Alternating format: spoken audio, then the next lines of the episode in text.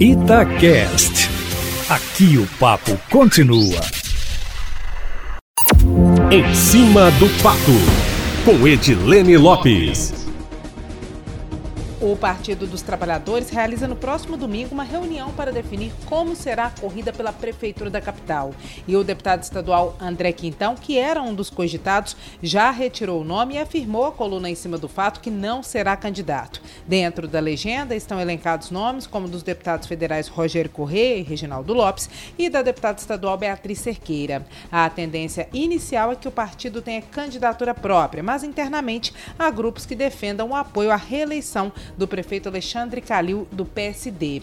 Hoje circulou nas redes sociais um documento em defesa de uma frente da esquerda, chamado Manifesto por uma BH Democrática, Popular e Progressista. De acordo com o texto, é preciso derrotar o bolsonarismo e resgatar a paixão pela militância e a vontade de mover as estruturas do poder. O documento é assinado por parlamentares do PT, do PCdoB, do PSOL que nos últimos dias teve o nome da deputada Áurea Carolina levantado como uma possibilidade para disputar a prefeitura da capital. E no cenário nacional, Júnior, o presidente do Senado, Davi Alcolumbre, devolveu ao governo federal a medida provisória 979 que dava ao ministro da Educação, Abraham Van Traub, poderes para escolher reitores de universidades durante a pandemia.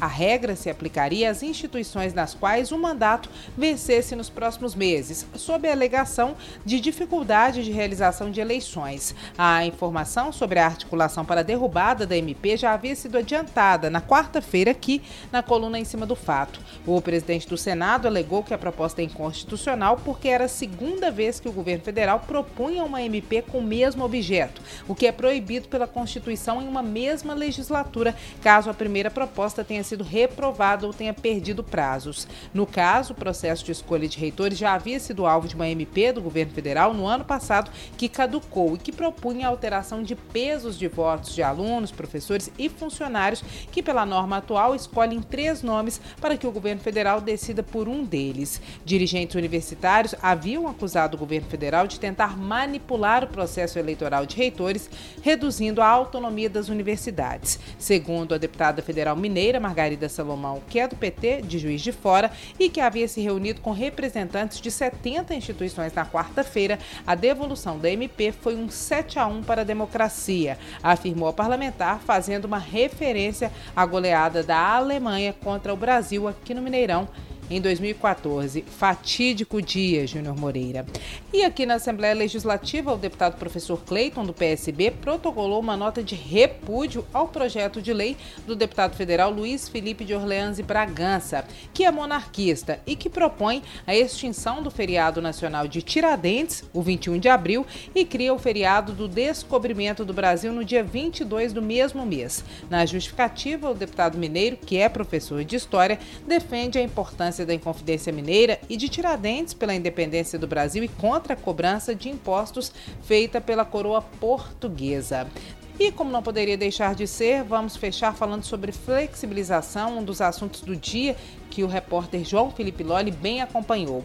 Na semana passada, Júnior, questionado sobre a ausência do prefeito Alexandre Calil na entrevista coletiva, o secretário municipal de saúde Jackson Machado respondeu: só vem se for para fechar. E hoje o prefeito apareceu. De acordo com ele, 72% dos leitos de UTI estão ocupados aqui em Belo Horizonte. A taxa de transmissão chegou a 1,30, que é vermelho, e agora está caindo para o amarelo.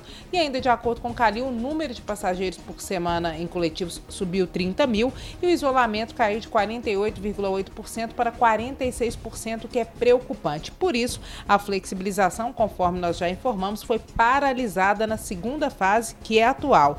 E, de acordo com o prefeito, 93% dos comércios da cidade estão abertos. Diz que já se reuniu com a CDL, a Câmara de Dirigentes Logistas, e vai se reunir com a Brasel, Associação de Bares e Restaurantes. Lembrando, Júnior Moreira, a gente sempre faz aqui esse paralelo entre o que ocorre em Belo Horizonte Horizonte o que ocorre no estado, que é a região central, que compreende a região metropolitana de Belo Horizonte, também foi orientada pelo governo do estado a retroceder da onda amarela, que abre comércios de médio risco, para a onda branca, dos comércios de baixo risco por causa do número de infectados e da taxa de ocupação de leitos. Apesar de estar na região central, Belo Horizonte tem um protocolo próprio próprio não aderiu ao Minas Consciente do governo estadual. Mesmo assim, as ações de frear a flexibilização estão em sintonia, o que nem sempre acontece. A palavra do ABC da política de hoje é taxa de contaminação, que é o cálculo que mostra quantas pessoas um paciente infectado é capaz de contaminar.